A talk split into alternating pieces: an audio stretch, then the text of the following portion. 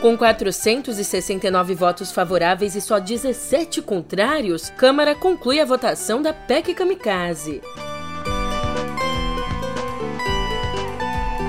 E Anvisa libera o uso emergencial da Coronavac para crianças de 3 a 5 anos.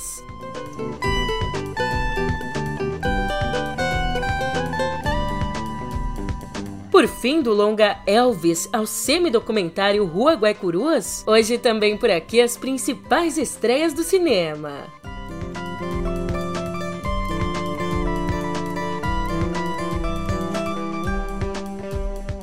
Um ótimo dia, uma ótima tarde, uma ótima noite para você. Eu sou a Julia Kerker e vem cá, como é que você tá, hein? Quinta-feira, dia 14, eu não sei por aí, mas por aqui eu tenho escutado PEC Kamikaze pra cá, PEC Kamikaze pra lá, PEC mais PEC mais PEC mais PEC e assim.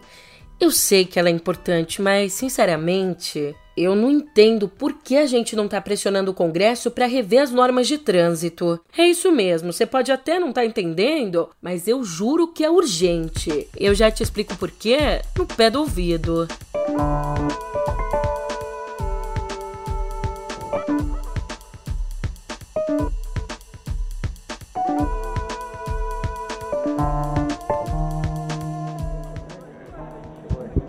Está encerrada a votação.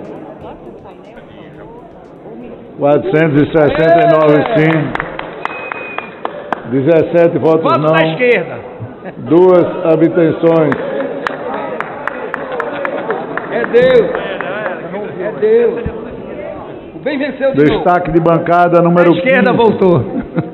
Destaque de bancada número 15. Pois é, a Câmara aprovou ontem, em segundo turno, a proposta de emenda à Constituição que injeta 41 bilhões e 250 milhões de reais em programas sociais e cria outros benefícios a menos de três meses das eleições. Apelidada aí de PEC Kamikaze, a proposta teve 469 votos a favor e só 17 contra. E de uma forma bem sucinta, esse projeto eleva o Auxílio Brasil de 400 reais para 600, aumenta o Vale Gás e ainda cria vouchers para caminhoneiros e taxistas. Mas ó, essas ajudas só valem até o fim desse ano. E a oposição até apresentou um destaque que tornava permanente o valor de 600 reais e um outro destaque que tirava do texto o estado de emergência, um artifício que dribla a lei eleitoral permitindo gasto com medidas eleitoreiras. Mas os dois destaques foram rejeitados. E por mais que a esquerda tenha feito bastante barulho contra a PEC, ela acabou aderindo em peso na hora da votação. Entre os petistas, 50 foram a favor da proposta e só um votou contra. O Frei Anastácio Ribeiro, que aliás também foi o único esquerdista entre os 17 parlamentares que se opuseram à proposta. As bancadas do PSOL e do PCdoB, que somam 16 deputados, deram 14 votos à PEC. E isso porque um psolista estava ausente na votação e um comunista se absteve. Tá vendo só? A gente quis tanto uma frente ampla que a gente recebeu. Uma frente ampla unindo nomes de governistas como Carla Zambelli, Bia Kicis e Daniel Silveira, junto com emblemáticos deputados da oposição. Entre eles, Glaze Hoffmann, Maria do Rosário e Alessandro Molon. E bem, empenhado em aprovar a PEC na velocidade da luz, o presidente da Câmara, Arthur Lira, mudou as regras da casa, permitindo que parlamentares pudessem registrar presença e votar remotamente ontem e hoje. Só que normalmente isso só pode ser feito às segundas e sextas. Mas para não causar nenhum tipo de tumulto, eu vou acatar a questão de ordem de Vossas Excelências. Vou ler aqui um ato da mesa que tornará a sessão de hoje, em respeito, mais uma vez, a mais de 30 parlamentares que não estão em Brasília, estão em missão oficial, deram presença e estão fora, a manutenção do seu direito a voto. A mesa funcionará na próxima sessão, que será chamada após o encerramento dessa, de maneira completamente virtual, hoje, amanhã e sexta-feira. Lembrando que esse projeto é visto como crucial para Jair Bolsonaro reverter o mau desempenho nas pesquisas eleitorais.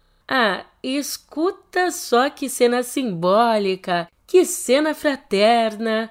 Ó, logo depois da aprovação da PEC, Lira recebeu um abraço apertado de Ciro Nogueira. Ai, ai, que bonito isso de pensar política pública, se preocupar com o povo a menos de três meses das eleições. É, deixando de lado, é claro, os reflexos econômicos como inflação e queda do poder de compra que impactarão esse mesmo povo. Só que, fala sério, quem liga, isso é problema para o futuro. E como levantou o painel, abre aspas, o Congresso deve correr para promulgar a PEC. A previsão é que a assinatura não passe de sexta, porque essa etapa é necessária para o governo federal conseguir iniciar os trâmites para o pagamento dos benefícios. Fecha aspas.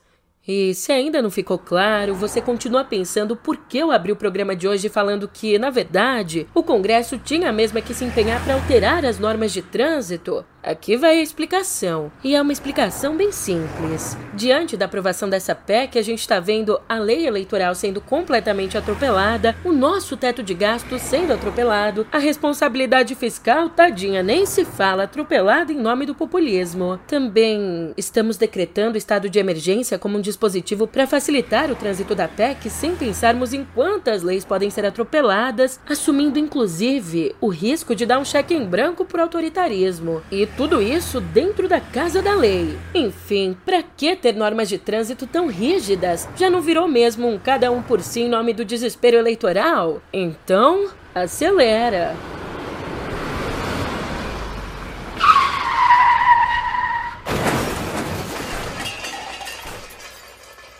Mudando de assunto, mas ainda de olho nas eleições, Guilherme Amado nos conta que, diante da escalada de violência por motivações políticas, líderes de seis partidos pediram ao ministro Alexandre de Moraes que o porte de armas seja suspenso nos dois turnos das eleições de outubro. E esse pedido foi direcionado a Moraes exatamente porque ele assume a presidência do TSE no dia 16 de agosto. E, além disso, esses partidos, o PT, PCdoB, PSOL, PSB, PV, Solidariedade e Rede, ainda querem que o presidente Jair Bolsonaro seja multado por incitar a violência.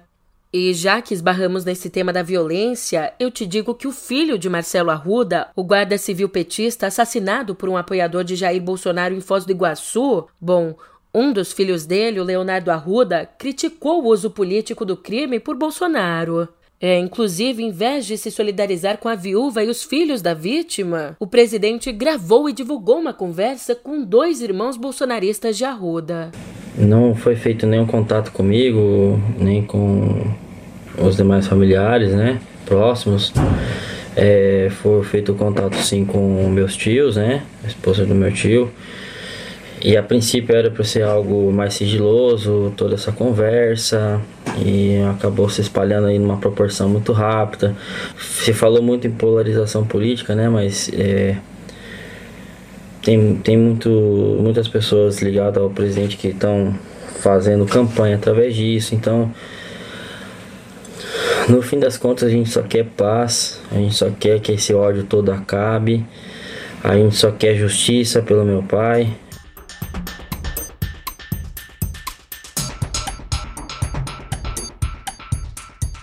ainda com um pé em julho e outro lá em outubro, por mais improvável que parecesse, o PT fechou um acordo no Mato Grosso para apoiar a candidatura ao Senado do deputado ruralista Nery Geller, filiado ao mesmo PP do ministro da Casa Civil, o Ciro Nogueira. E essa costura foi feita pelo ex-governador Blairo Mag, que é primo de Geller. Ainda a pedido do candidato, quem deve ir até o Mato Grosso é Geraldo Alckmin, o vice na chapa do ex-presidente Lula. E o plano em questão é tentar atrair para a aliança o governador e candidato à reeleição do Mato Grosso, Mauro Mendes, que atualmente é aliado ao PL de Jair Bolsonaro. Enquanto isso, como nos diz Bela Megali, liberados pela direção do MDB, caciques da legenda no Amazonas e também nos nove estados do Nordeste se reúnem com Lula na próxima semana para selar o apoio a ele. Inclusive, Renan Calheiros, aliado de primeira hora de Lula, afirma ainda que pode trazer outros quatro estados para acordo. Aliás, uma parte desse grupo, uma parte desses caciques, defende que o MDB retire a candidatura da senadora Simone Tebet, enquanto outro grupo acha que o fato do partido liberar as alianças já é o bastante.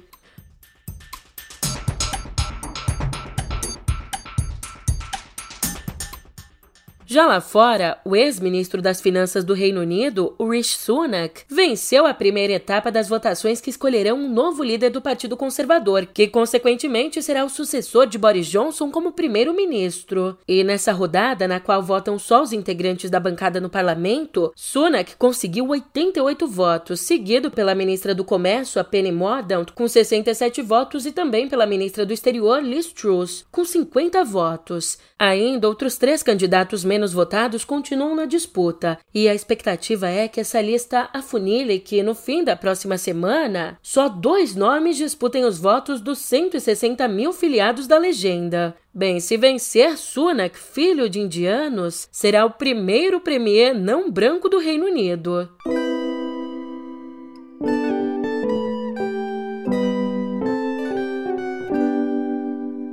Quem viver uma notícia só para baixinhos. Por unanimidade, os cinco diretores da Anvisa aprovaram nessa quarta o uso emergencial da Coronavac para crianças entre 3 e 5 anos. A Coronavac em crianças de 3 e 4 anos, ela se mostrou segura e não a imunogenicidade não inferior a crianças maiores de 5 anos, adolescentes e adultos.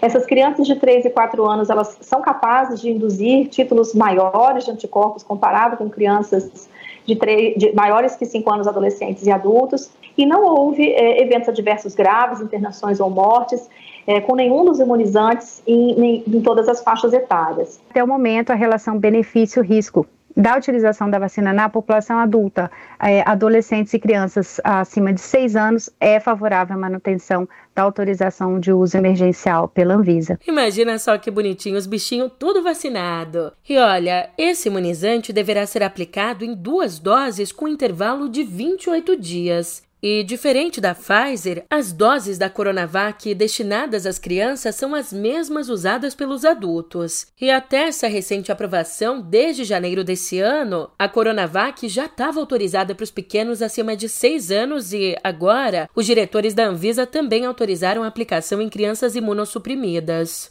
Da saúde à educação, passados quase 20 anos desde que implementou a política de cotas raciais, a Universidade de Brasília agora colhe os resultados, sendo a primeira instituição federal de ensino superior a implementar a política pública. A UNB viu o número de alunos negros indígenas saltar de 4,3% lá em 2003 para 48% do total das matrículas em 2019, o último ano em que a universidade realizou esse levantamento. Ainda lá em 2004, foram aceitos 388 cotistas no primeiro vestibular com reserva de vagas. Já agora, em pleno 2022, o número de alunos que ingressaram na UNB por meio dessas ações afirmativas já passou a marca dos 10 mil. Agora que essa notícia esquentou um pouquinho o nosso coração, trouxe uma pontinha de esperança, a gente parte pro nó na garganta para uma informação que nos traz revolta. Em depoimento à polícia, técnicos e enfermeiros afirmaram que o anestesista Giovanni Quintela Bezerra usava, ao menos, três estratégias para estuprar pacientes no hospital onde foi preso depois de ser filmado abusando de uma mulher dopada em trabalho de parto. Olha, além de aplicar sedativos em excesso nessas mulheres, ele pedia que os os acompanhantes das vítimas se retirassem da sala antes do procedimento cirúrgico terminar e usavam um avental como cortina para que outros profissionais não conseguissem ver a cabeça da paciente durante o estupro. Sim, a gente está falando de estupros que aconteciam em salas lotadas de outros médicos a pouquíssimos metros de distância. Bem, a delegada Bárbara Lomba, que está à frente da investigação de seis casos envolvendo o médico, disse que Giovanni pode ser considerado um criminoso em série. Por enquanto, ele segue preso em Bangu 8, lá na capital fluminense.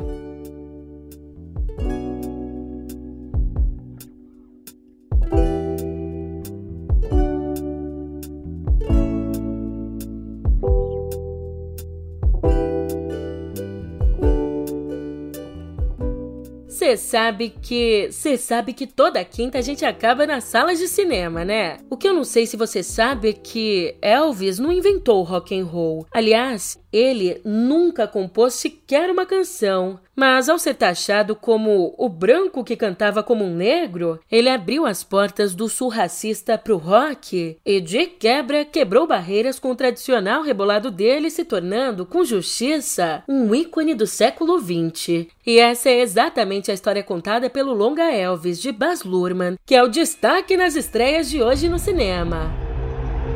Our country itself is sick. That it's lost its sense of direction. Even its common decency. You don't so much as wiggle a finger. There's a lot of people saying a lot of things. But in the end, you gotta listen to yourself.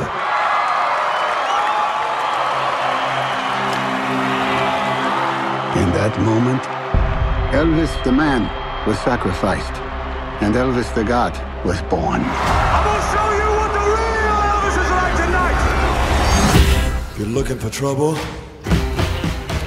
Com Austin Butler interpretando Elvis e um irreconhecível Tom Hanks como empresário Coronel Tom Parker, o filme narra a trajetória do rei desde a infância pobre ao estrelato e, finalmente, até a decadência.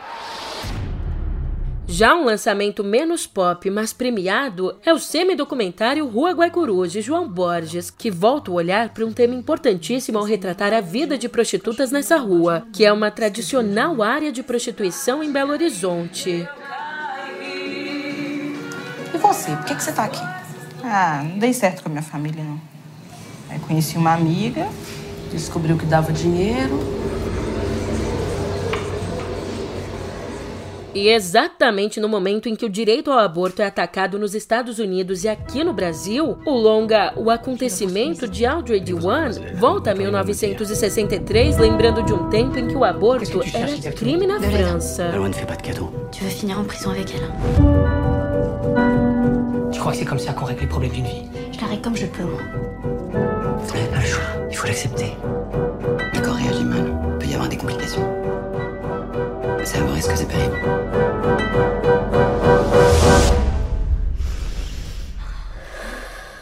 Agora, a gente deixa um pouco os filmes de lado para falar de uma outra notícia envolvendo música. Mas te dizer que essa daqui daria até mesmo um baita filme. Welcome to the Hotel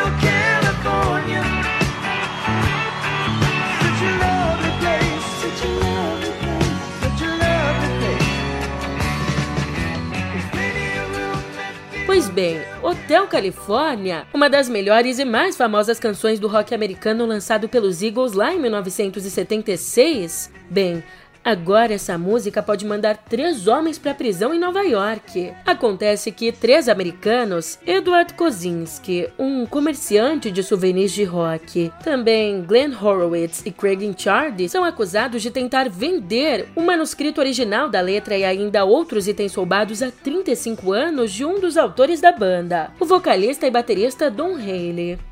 Mas, Julia, como assim roubado? Então, há muitos anos, um escritor contratado para escrever uma biografia do conjunto teria roubado todo esse material e passado para frente. Segundo a Procuradoria do Estado de Nova York, esses homens sabiam sim que as quase 100 páginas de manuscritos eram roubadas, mas os advogados do trio dizem que eles são inocentes. Uma história que ainda promete render muito pano para manga.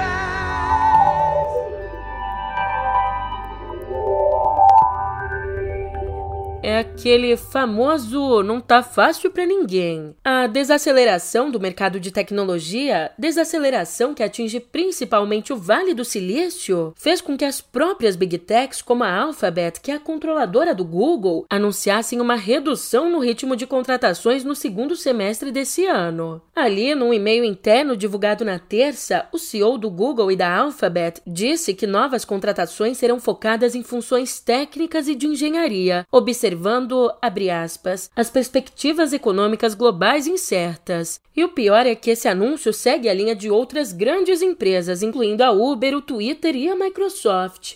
Falando em Microsoft, a Netflix vai oferecer um novo plano de assinatura em parceria com a Microsoft dentro da plataforma de streaming. De acordo com a Netflix, aqui a Microsoft será uma parceira de vendas e tecnologia de publicidade global. Bem bonito isso, né? Mas traduzindo, basicamente a aliança possibilitará o lançamento de um novo plano, um novo plano de streaming mais barato, mas que contará com propagandas e anúncios em meio à programação, praticamente uma TV aberta. Brincadeira, na verdade, essa foi a forma encontrada pela Netflix para driblar uma crise que a empresa está enfrentando, que inclusive envolve a demissão em massa de funcionários e a queda no número de assinantes. Sobre essa parceria, o diretor-chefe de operações da Netflix, o Greg Peters, escreveu que a Microsoft oferece flexibilidade para inovar tanto em tecnologia quanto em vendas, além de oferecer proteção à privacidade dos usuários.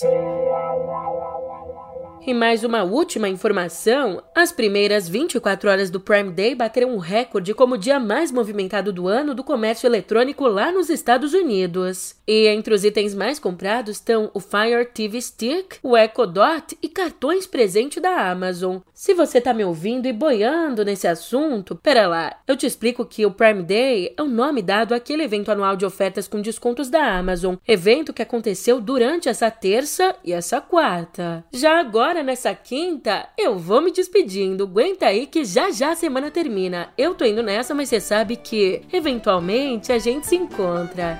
Por isso, até mais!